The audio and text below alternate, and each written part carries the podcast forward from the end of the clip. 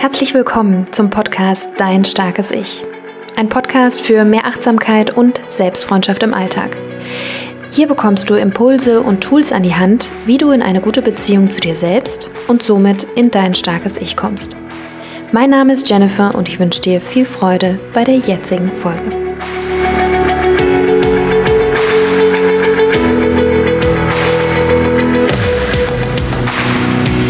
Und herzlich willkommen zu einer neuen Folge hier im Starken Ich Podcast. Schön, dass du eingeschaltet hast und wieder mit dabei bist.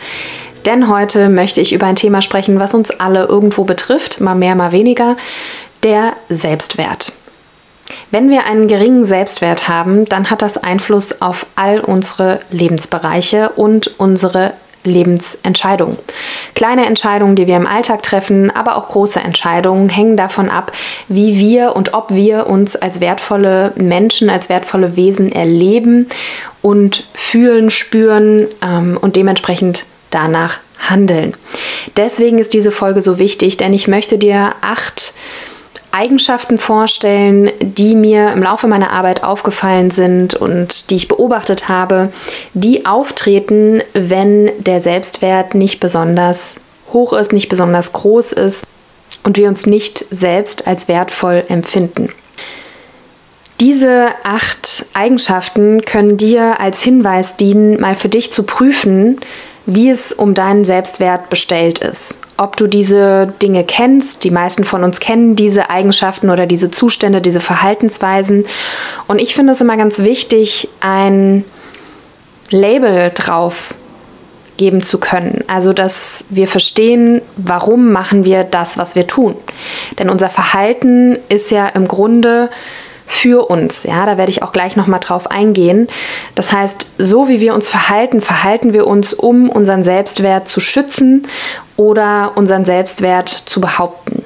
Und das einfach zu verstehen, was die Ursache dieser Verhaltensweisen ist oder dieser Eigenschaften ist, kann dir im nächsten Schritt helfen, durch diese Erkenntnis in die Handlung überzugehen für dich neue Strategien zu entwickeln, neue Verhaltensweisen zu entwickeln, um deinen Selbstwert auch wiederum zu stärken. Denn da gibt es eine ganz, ganz starke Rückkopplung. Und bevor ich einsteige in die Folge, habe ich mir überlegt, ähm, ich habe es schon an der einen oder anderen Stelle kommuniziert, dass ich für das nächste Quartal, also ab April, wieder drei Coaching-Plätze freigemacht habe für ein Einzelcoaching.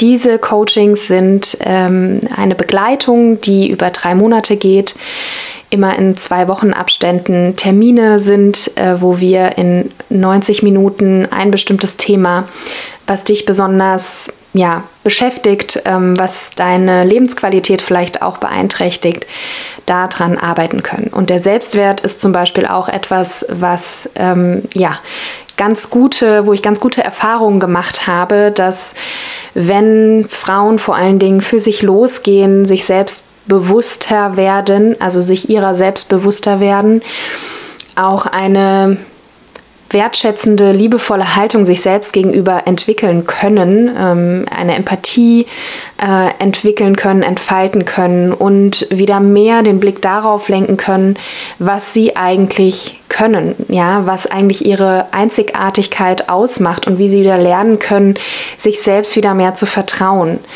ähm, die eigenen Bedürfnisse wieder mehr zu spüren sich selbst als wertvoll zu erleben. Das ist etwas, was meiner Erfahrung nach ein ganz ähm, wichtiger ja, Meilenstein ist in der Beziehung zu uns selbst und wo ich einfach auch die Erfahrung gemacht habe in der Arbeit mit meinen Klientinnen, dass es möglich ist, Impulse zu setzen, ähm, vor allen Dingen im Alltag diese Tools, äh, diese Inspirationen, Erkenntnisse und Impulse einzusetzen, umzusetzen und da eben begleitet zu werden. Und Falls du noch nicht in das Interview reingehört hast, die Folge davor, vor dieser Folge ist ein Interview mit meiner ehemaligen Klientin.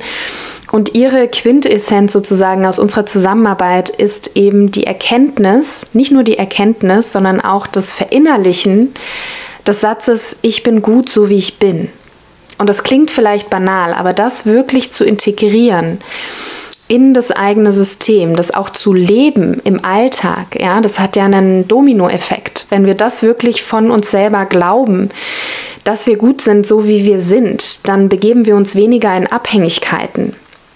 In Abhängigkeiten zu Beziehungen, zu Freundschaften, zu einem gewissen Erfolg im Außen, ja, sondern sind mehr und mehr bei uns und mit uns verbunden und können aus dieser sehr kraftvollen Beziehung für uns selber losgehen und in unsere Kraft gehen. Und das zu sehen, das hat mich sehr, sehr gefreut bei meiner ehemaligen Klientin Anja. Und sie hat sich auch bereit erklärt, eben darüber zu sprechen. Und die Folge kannst du dir eben auch gerne anhören. Und falls du Interesse hast oder sagst, ja, da würde ich gerne mehr erfahren über diese Einzelcoachings, dann ähm, klick gerne den Link in der Beschreibung bewusstlieben.de slash coaching. Da kommst du dann auf das, was ich anbiete, ähm, kannst ein kostenfreies, unverbindliches Orientierungsgespräch vereinbaren und dann schauen wir, ob wir zusammenkommen und ob das was für dich wäre. So, steigen wir so ein in die Folge über den Selbstwert bzw. woran du einen mangelnden Selbstwert erkennst. Und ich habe es schon angedeutet, ähm, der Selbstwert ist etwas, was wir ja teilweise so ein bisschen synonym verwenden mit Selbstbewusstsein oder Selbstvertrauen. Und diese Dinge hängen ja auch so ein bisschen miteinander zusammen und bedingen einander. Und es ist so unfassbar wichtig, sich mit dem Thema Selbstwert zu befassen, denn der Selbstwert zieht sich durch dein ganzes Leben.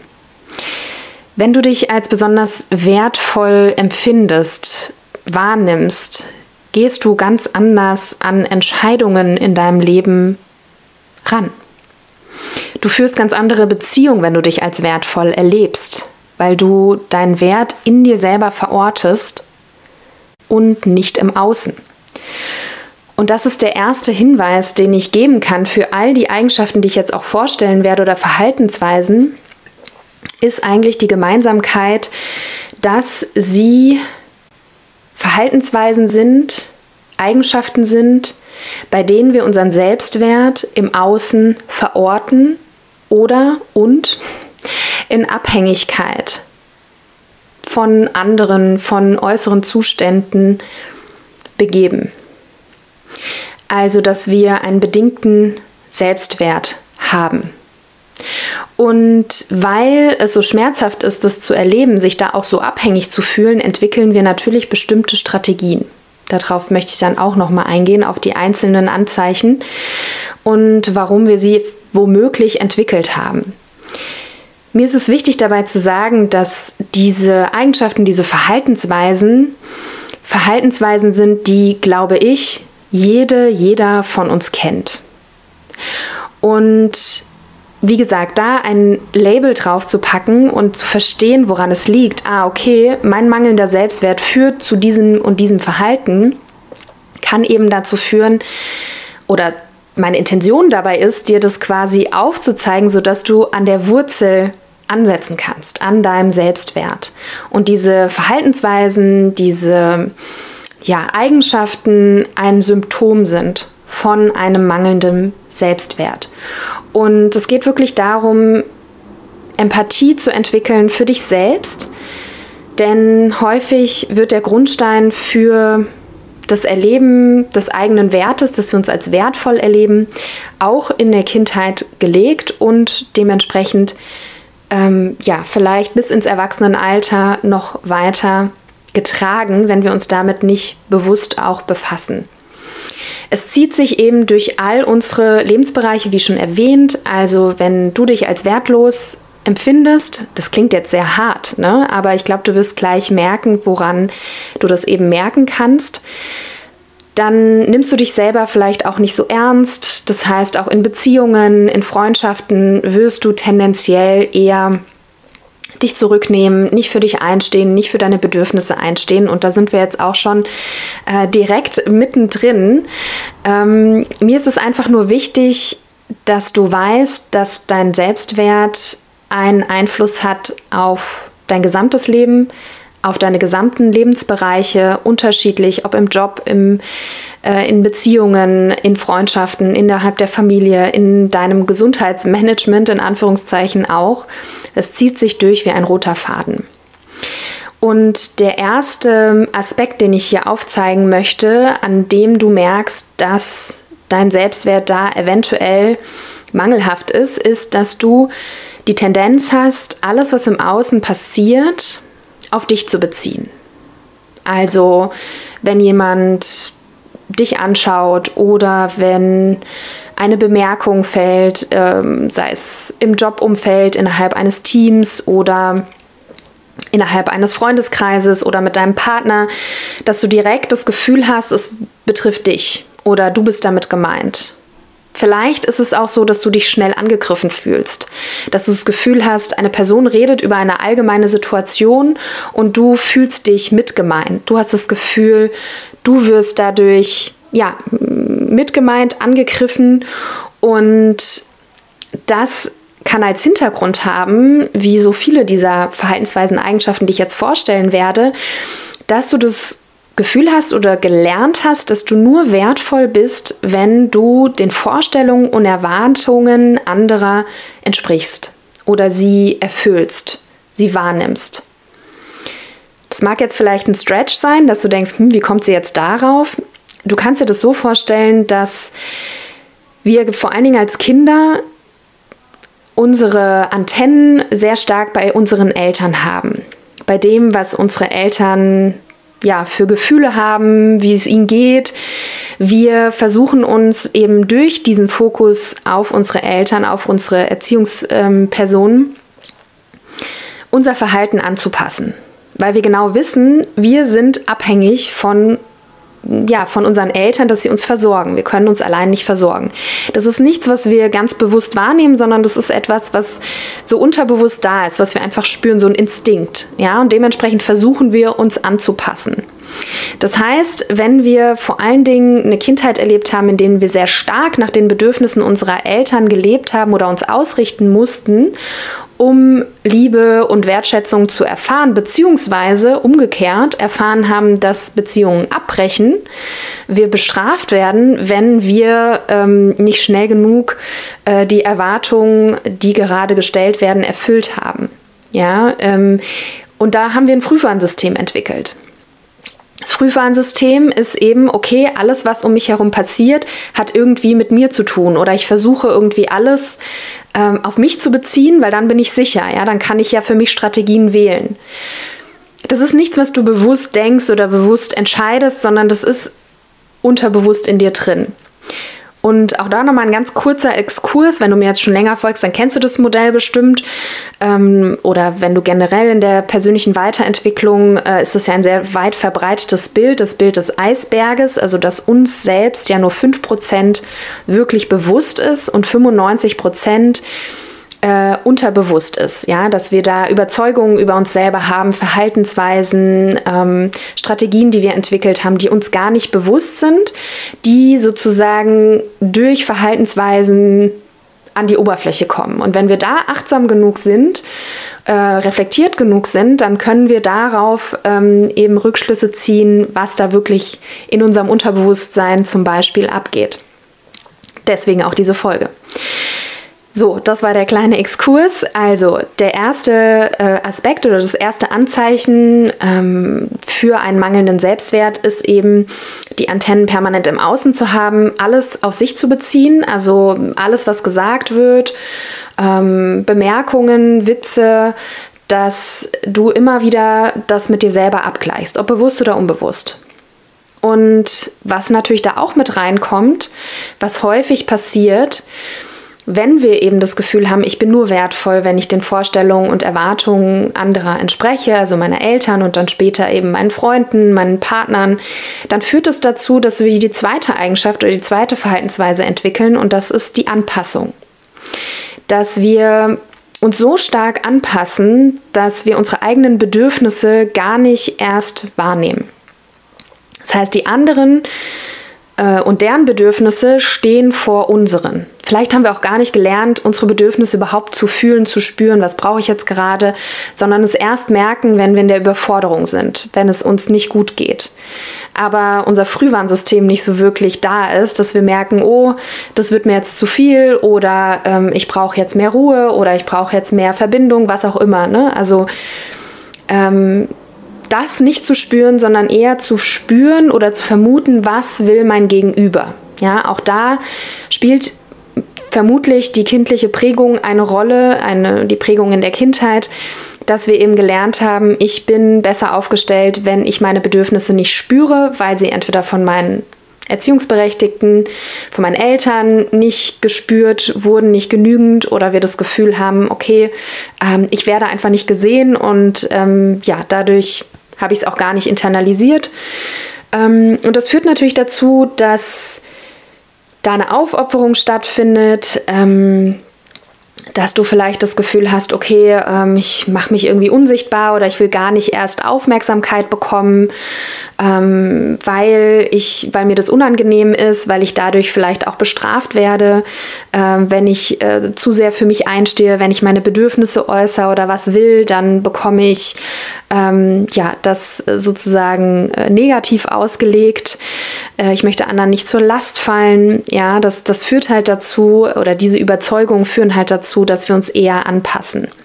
Und auch da, das ist eine Strategie, die wir entwickelt haben, vielleicht auch um unseren Selbstwert zu schützen, weil wir das Gefühl haben, wenn wir bestraft werden, ähm, dann haben wir verinnerlicht, okay, ich bin nicht gut so, wie ich bin.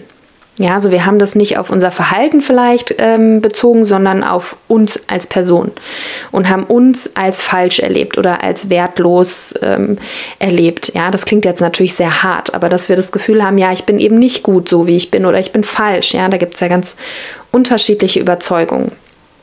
Und diese Überzeugung oder dieses Gefühl, was dann dadurch durch diese Überzeugung entsteht, das ist natürlich sehr, sehr schmerzhaft. Und dementsprechend versuchen wir etwas zu finden und Strategien zu entwickeln und das auch wieder unbewusst, um diesen Schmerz nicht zu spüren. Und diese ganzen Verhaltensweisen sind eben darauf, wie gesagt, ausgerichtet. Also Anpassung ist die zweite Eigenschaft. Die dritte Eigenschaft, die damit einhergeht, ist eben das Vergleichen ja, dass wir uns selber mit unserer Umwelt vergleichen, bewusst oder unbewusst. Und was wichtig ist dabei zu verstehen, ist, dass natürlich innerhalb einer Gemeinschaft, innerhalb eines Freundeskreises, innerhalb einer Familie, wir natürlich den Vergleich auch irgendwo brauchen, um ein Zusammenleben überhaupt möglich zu machen. Denn um Regeln zu spüren, Viele soziale Regeln sind ja gar nicht explizit ausgesprochen, sondern wir spüren das anhand von Blicken, anhand von Kommentaren von anderen, was ist okay und was ist nicht okay. Und dementsprechend ist Vergleich bis zu einem gewissen Grad auch irgendwo Teil einer Gemeinschaft, ja, sich anzupassen, zu gucken, okay, wie machen das die anderen, wie mache ich das? Und ähm, das Problematische dabei ist, wenn wir auch da wieder unseren Wert im Außen veräußern, versuchen wir natürlich, ähm, wenn wir unseren Wert nicht kennen, nicht, nicht wirklich ähm, uns darüber bewusst sind, dann versuchen wir durch den Vergleich mehr über uns selber zu erfahren. Das heißt, du versuchst durch die Orientierung im Außen etwas über dich zu erfahren. Das Problematische, was ich häufig auch schon erwähnt habe, auch hier im Podcast, ist beim Vergleichen, da gibt es auch eine Folge, die werde ich auch verlinken, die ich dazu schon mal gemacht habe. Das führt natürlich dazu, dass wir einen bestimmten Aspekt einer Person, die wir kennengelernt haben, entweder im realen Leben oder bei Social Media, ähm, das ist ja ein ganz, ganz großer Herd des Vergleichens. Wir nehmen einen Aspekt einer Person raus und übertragen den auf uns als gesamte Person.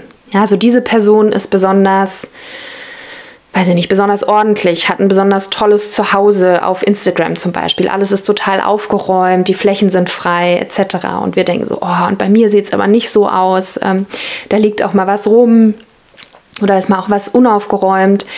Ähm, und häufig wird uns da eben nicht bewusst, was der Preis für diese Eigenschaft eben ist. Das ist der blinde Fleck, den wir dann haben. Ähm, und der Preis dafür ist, zum Beispiel, wenn wir jetzt beim Beispiel bleiben von der super aufgeräumten Wohnung und den frei, freien Flächen, dann ist es, ähm, dass da natürlich eine gewisse Disziplin damit einhergeht. Ja, vielleicht auch, dass man mehrmals am Tag aufräumt, ähm, dass man sich sehr viele Gedanken darüber macht, sehr viel Zeit und Energie darauf aufwendet, dass das Zuhause eben auch so aussieht. Und Und da ist natürlich dann die Frage, will ich das? Ja, ist das etwas, was für mich erstrebenswert ist, so viel Zeit und Energie für mich in das reinzustecken? Ja, für manche ist es das, für manche nicht. Auch da völlig wertfrei. Das Vergleichen kann auch dazu führen, dass ähm, Menschen Neid empfinden, ja, dass wir das Gefühl haben, oh, wir können es der Person überhaupt nicht gönnen, ja. Wir fühlen uns vielleicht auch dadurch bedroht, dass eine Person Erfolg hat. Und das entsteht ja durch Vergleichen. Ne? Also wir sehen eine Person und das, was sie erreicht hat und ähm, fühlen den Neid, spüren den Neid. Das äußert sich dann eventuell auch in Lästern, äh, schlecht über andere sprechen oder andere lächerlich zu machen, durch den Kakao zu ziehen. Das ist auch nur eine Strategie, um den mangelnden Selbstwert nicht wirklich zu fühlen. Ja, weil das, was natürlich vorab passiert, ist, dass wir merken, oh, die Person, ähm, weiß ich nicht, hat eine tolle Figur zum Beispiel. Und ich hätte das auch gerne und ähm, habe aber so das Gefühl, nee, ich, ich kann, krieg das irgendwie nicht hin oder ich, ich äh, bin dafür nicht gemacht oder ich sehe einfach nicht so aus und das ist äh, aber das, was ich gerne wäre, um mich wertvoll zu fühlen. Ähm, und auch das wieder ne, unbewusste Prozesse, die ablaufen das wiederum führt dazu, ähm, dass es mir dann natürlich wie so ein Ventil ist, wenn ich über diese Person lästern kann und sie ähm, ja durch den Kakao ziehen kann, weil ich ja dann selber nicht mehr in der Verantwortung bin. Ich kann dann meine Aufmerksamkeit auf die andere Person lenken und mich daran abarbeiten. Und dabei kann Neid aber ein total wertvolles Tool sein für dich selbst, um wirklich zu erleben, zu erfahren, okay, diese Person zum Beispiel hat einen tollen Körper. Wahnsinn, toll. Ich hätte auch gerne einen tollen Körper. Oder was, was würde das für mich bedeuten? Ja, vielleicht bedeutet es für mich nicht, ähm, Size Zero zu haben, aber mich irgendwie gut in meinem Körper zu fühlen. Und da kannst du dann weiter ansetzen. Ja, und da kommt auch wieder dieser das Selbstbewusstsein, das Selbstwertgefühl dann dadurch wieder zustande, dass du für dich losgehst, ja, dass du da auch wieder dich als kraftvolle Person erlebst. Ähm, und da kann Neid sehr, sehr wertvoll sein, weil es dir aufzeigt, was du dir eigentlich gerne wünschst, ja und was vielleicht noch nicht da ist oder wo du vielleicht das Gefühl hast, dass du da eben noch nicht bist, wo du gerne wärst, aber eher im negativen Sinne. Ich weiß nicht, ob das so ähm, rüberkommt, wie ich das gerade erzähle, aber dass du, ähm, ja, anstatt zu sagen, hey, das ist eine, eine super Gelegenheit, ich vergleiche mich gerade, ich sehe, dass ich mich vergleiche und da entsteht ein Neidgefühl, ähm, okay, was sagt das über mich aus und was kann ich davon lernen? Das wäre quasi ein positiver Umgang mit Neid und mit Vergleich. Ähm, und da kommst du dann quasi wieder in eine, in eine, ja, in, in, in eine kraftvolle Position. Genau, und die Strategie hinter dem Vergleichen ist ja quasi, ne, ich muss ja dann nichts tun, ne, wenn andere blöd sind oder wenn ich mich über andere lustig machen kann oder über andere lästern kann, dann lenkt es den Fokus sozusagen von mir ab. Ähm, das, was auch sehr, sehr stark ähm, als nächste Eigenschaft ähm, ja darauf hinweist, dass wir uns selbst nicht wirklich bewusst darüber sind, wie wertvoll wir sind oder was wir eigentlich alles können, ist, wenn wir keine Komplimente annehmen können. Vielleicht kennst du das, ich beobachte das sehr viel bei, bei Frauen, kenne das auch gut von mir, dass ähm, ja, wenn Komplimente äh, kommen, ähm, dann so ein Automatismus entsteht zu sagen, ah nee, also so toll ist es jetzt auch nicht, also es runterzuspielen oder es direkt zurückzugeben und selber ein Kompliment zu machen oder wenn man zum Beispiel gesagt bekommt, oh diese Jacke finde ich aber total schön, dass man dann eine Information zu der Jacke zum Beispiel zurückgibt, wo es die gerade gibt oder wie man die bekommen hat. Ähm, und das gar nicht diesen Moment des wirklich Innehaltens und Annehmens ist, zu sagen, wow, danke, also sich wirklich darüber zu freuen, ja, und das wirklich auch annehmen zu können. Das ist ein Indikator für wirklich integriertem Selbstwert, dass man ähm, ja das nicht sofort äh, von sich weisen muss. Ähm, und das hat auch so ein bisschen damit zu tun, ähm, dieses Verhalten, keine Komplimente annehmen können, ähm, ist, dass meistens auch die eigenen Vorteile, die eigenen schönen Eigenschaften von einem selbst einem gar nicht so wirklich bewusst sind. Dass man das Gefühl hat, okay, vielleicht ähm, ist es auch unsympathisch, wenn man sich selbst als wertvoll empfindet oder als gut empfindet und auch mal was gut gemacht hat, eine gute Leistung vollbracht hat. Und dazu selbstbewusst zu stehen, dass man gerade bei Frauen beobachtet, dass eher so eine Unsympathie dann ausstrahlt, dass man überheblich ist oder dass man Angst hat, überheblich zu sein, arrogant zu sein. Ähm, und dadurch eben die Verbindung verliert. Ja, das ist auch da wieder eine Strategie, ähm, um die Verbindung nicht zu verlieren zu anderen, ähm, dass wir uns nicht darüber heben wollen. Und dass wir keine Komplimente annehmen können, hat auch was damit zu tun, dass wir unseren Fokus überwiegend auf das Negative haben. Ja, also darauf, was wir nicht geschafft haben, wer wir nicht sind, ähm, was für Fehler uns unterlaufen sind, was wir ja falsch gemacht haben. Das kann auch eben dahinter stecken, dass wir da eben nicht besonders uns als wertvoll erleben, ähm, weil wir uns selbst auch nicht als wertvoll reflektiert haben oder sehen.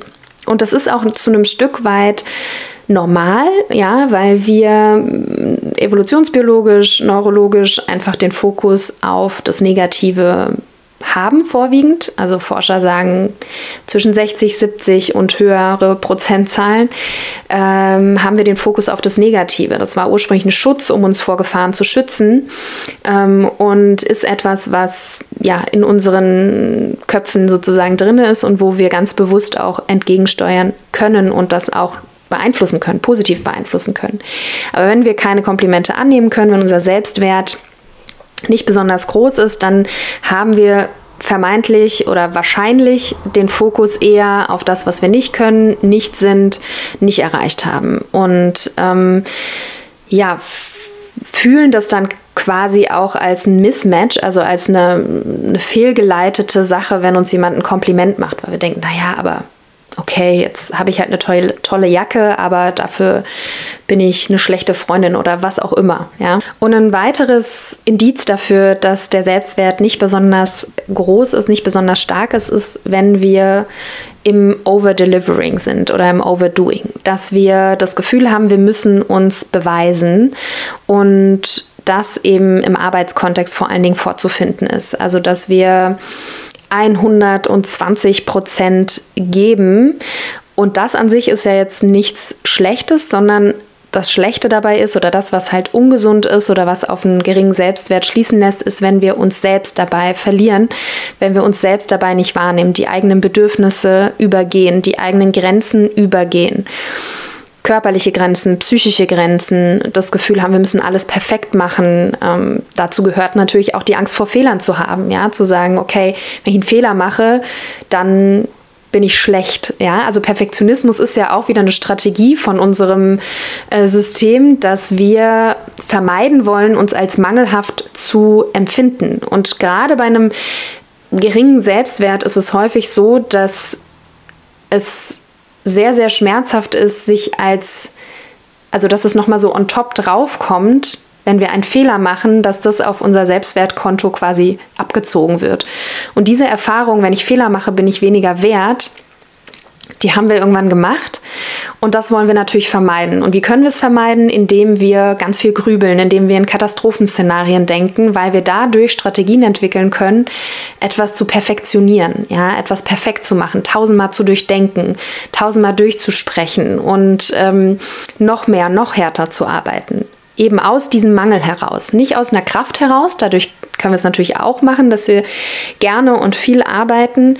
Aber wenn da ein geringer Selbstwert dahinter ist, dann äußert sich das dadurch, dass wir uns selbst einfach komplett verlieren und eben diese Angst vor Fehlern ähm, auftritt oder wir das spüren, beziehungsweise auch spüren, dass wir in einen Perfektionismus geraten und uns im Klein-Klein Micromanagement aufhalten und bloß keine Fehler machen wollen, weil es eben besonders schmerzhaft ist.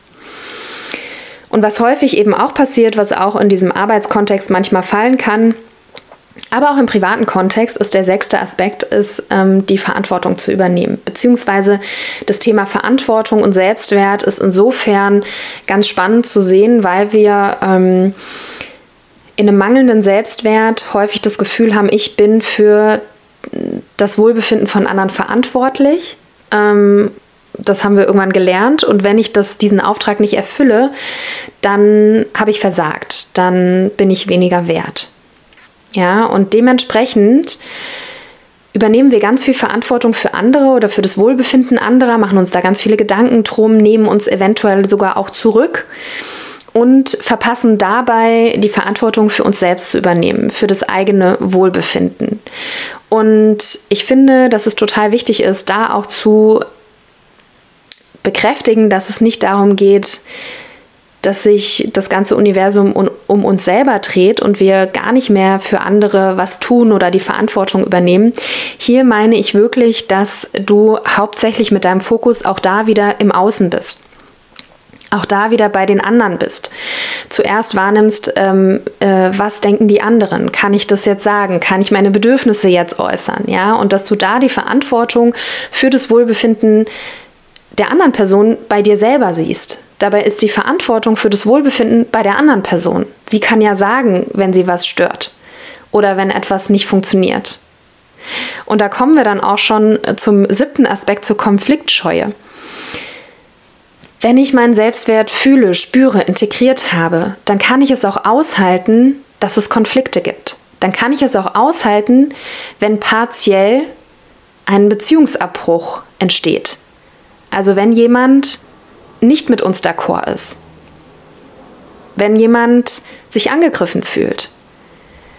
Dass wir da keine Angst vor haben, weil wir wissen, hey, ich bin wertvoll, so wie ich bin, ich bin gut, so wie ich bin.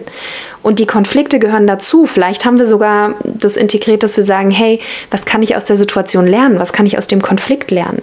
Und auch da könnte man eigentlich fast eine eigene Podcast-Folge zu machen, aber ähm, ich versuche mich jetzt mal kurz zu halten. Ähm, bei der Konfliktscheu geht es ja darum, ähm, dass man Konflikte versucht, so gut es geht, zu vermeiden. Weil wir vielleicht auch da gelernt haben, wenn ich in einem Konflikt äh, mich selber behaupte, äh, meine Bedürfnisse äußere, dann werden sie nicht gesehen, dann werden sie übergangen oder ähm, dann ist jemand traurig oder es geht dann jemandem nicht gut. Das heißt, ich muss mich zurücknehmen, ich muss mich zurückhalten. Kann eine Ursache sein. Ähm, das heißt, wir haben dann entwickelt, dass wir auch da versuchen, uns anzupassen, ne? dass wir eher Ja sagen, auch wenn wir Nein meinen. Und auch das wieder ist ein Schutzmechanismus, den wir etabliert haben, um uns nicht als falsch zu erleben, als wertlos zu erleben also sich falsch als falsch zu fühlen oder dass, äh, dass wir Dinge falsch machen, dass wir eben nicht gut sind, so wie wir sind. Ähm, das wollen wir eben vermeiden und wir haben das Gefühl oder haben das irgendwie integriert, dass wir in Konflikten eben ja immer schuld sind zum Beispiel, ja, oder dass wir das verursacht haben, dass wir dann auch wieder verantwortlich sind für das Wohlergehen der anderen. Und dabei können Konflikte sehr, sehr heilsam sein. Ja, also ähm, auch das kann eine Beziehung, eine Freundschaft nochmal aufwerten, ne? wenn beide Seiten für ihren Selbstwert einstehen und für ihre Bedürfnisse und das in einer empathischen, wertschätzenden Haltung füreinander ähm, sich gegenseitig eben vorzutragen bzw. in den Austausch zu gehen und auch da wegzukommen vom richtig oder falsch, vom ähm, ja, du bist, äh, dein Bedürfnis ist richtig, mein Bedürfnis ist falsch. Bedürfnisse dürfen und können auch nebeneinander stehen und eventuell sind sie vielleicht auch vereinbar, wenn man da die richtige Strategie findet. Aber auch das wäre eine, eine ganz neue Podcast-Folge. Was ich dir damit nur mitgeben will bei der Konfliktscheu ist, dass auch das wieder ein Mechanismus ist von unserem System, von deinem System, deinen Selbstwert äh, zu schützen bzw. dich nicht als wertlos eventuell zu erleben. Und beim letzten Aspekt, der auf einen mangelnden Selbstwert hindeutet, geht es um die Angst vor der Zukunft bzw. die Angst, außerhalb der Komfortzone zu gehen. Denn auch da ist die Konnotation, wenn ich außerhalb meiner Komfortzone gehe, was Neues wage, für mich selber losgehe, dann kann ich ja auch scheitern, dann kann ich ja auch Fehler machen. Sehr wahrscheinlich wirst du da Fehler machen, ja, wenn du gerade Dinge zum ersten Mal machst. Und da ist auch wieder diese Angst vor, vor Fehlern sehr, sehr präsent, weil Fehler vielleicht für dich bedeuten, wenn ich einen Fehler mache, dann äh, bin ich nicht kompetent, dann bin ich nicht gut. Ähm, und das ist etwas, ähm, ja, was ein Trugschluss ist, denn nur durch Fehler können wir ja lernen, können wir uns neue Fähigkeiten aneignen. Vielleicht kannst du auch mal selber an die größten Fehler denken, die du gemacht hast und schauen, wie du für dich da deine Lehren draus gezogen hast oder Qualitäten für dich entwickelt hast. Das heißt, eigentlich ist es genau da der Moment, wo wir uns als wertvoll erleben und neue Fähigkeiten aneignen, wenn wir außerhalb unserer Komfortzone gehen. Aber ein mangelnder Selbstwert und ein Selbstwertschutz ist eben, uns klein zu halten, ist eben innerhalb unserer Komfortzone zu bleiben, wo wir alles abschätzen können. Weil wir eben dann diesen Schmerz, der für uns entsteht, wenn wir Fehler machen, weil wir das auf unseren Selbstwert beziehen, eben vermeiden wollen. Genau. Also du siehst, es sind ganz, ganz viele Aspekte, ganz viele Verhaltensweisen, ganz viele Eigenschaften, die da miteinander verwoben sind. Und wie so häufig, wenn es um die persönliche Weiterentwicklung geht, um die eigene Psychologie, um die eigene Psyche, ist ja alles miteinander verwoben und verbunden. Und mir war es einfach wichtig, dir durch diese ganz konkreten Verhaltensweisen oder diese ganz konkreten Eigenschaften Hinweise mit an die Hand zu geben, an denen du erkennst, wo du vielleicht, an welchen Stellen du vielleicht ähm, einen mangelnden Selbstwert hast oder den mangelnden Selbstwert bei anderen erkennen kannst. Und dann eben mit einer, ja, erstmal empathischen Haltung dir selbst gegenüberzutreten. Und dann eben ja, die Schritte unternehmen, um wieder deinen Selbstwert zu stärken. Und da gibt es ganz, ganz unterschiedliche Methoden, unterschiedliche Tools, unterschiedliche Herangehensweisen ich glaube, dass es äh, in erster Linie darum geht, dir bewusst zu machen, wieder den Fokus darauf zu lenken, was du eigentlich schon alles geschafft hast, was für Eigenschaften du mitbringst, die einzigartig sind, die toll sind und dass du dieses Gefühl für dich verinnerlichst, ich bin gut so, wie ich bin. Und ich habe meine Schwächen und es gibt ganz viele Seiten an mir, die vielleicht auch problematisch sind, aber es gibt auch ganz, ganz viele Seiten und wahrscheinlich mehr Seiten, die eben positiv sind, die ähm, bereichernd sind für mich, für andere. Und da wirklich wieder den Fokus drauf zu legen und dich aus deiner Kraft heraus weiterzuentwickeln und nicht aus dem Mangel heraus. Das ist sozusagen das, wo du deinen Selbstwert stärken kannst und deswegen lohnt es sich wirklich loszugehen in unterschiedlichen Aspekten. Also das kann durch ein Einzelcoaching sein zum Beispiel, das kann durch einen Kurs sein, das kann durch ganz bewusste Reflexion sein, jeden Tag äh, journalen zum Beispiel, ja. Ähm, ich glaube, dass es hilfreich ist, eben mit jemandem zusammen äh, zu arbeiten, beziehungsweise da jemanden an der Seite zu haben, um eben tatsächlich diese Reflexionsprozesse ähm, anzustoßen, aber auch vor allen Dingen Tools zu etablieren in deinem Alltag, in deinem Leben, um deinen Selbstwert wirklich zu integrieren in dein Leben.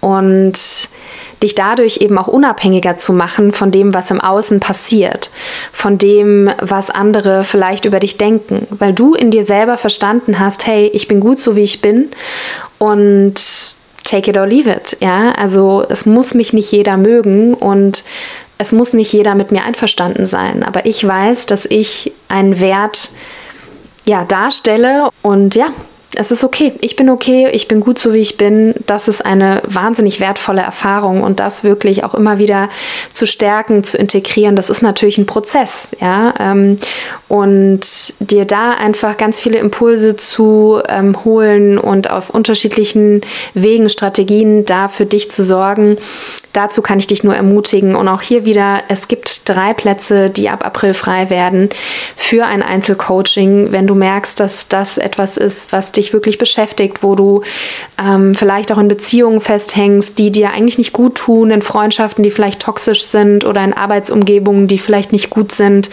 und du Schwierigkeiten hast, da für dich einzustehen, dich loszulösen dich überhaupt selber zu spüren, dann kann ähm, eine Begleitung und eine ganz intensive Zeit, sich damit zu beschäftigen, sehr, sehr hilfreich sein. Also nimm das Angebot sehr gerne an unter bewusstlieben.de slash coaching. Ich werde es aber auch nochmal in der Beschreibung der Folge verlinken. Und ja, ich danke dir jetzt erstmal, dass du äh, bis zum Schluss zugehört hast und äh, wünsche dir noch einen ganz wundervollen Tag und sag Tschüss und bis zum nächsten Mal.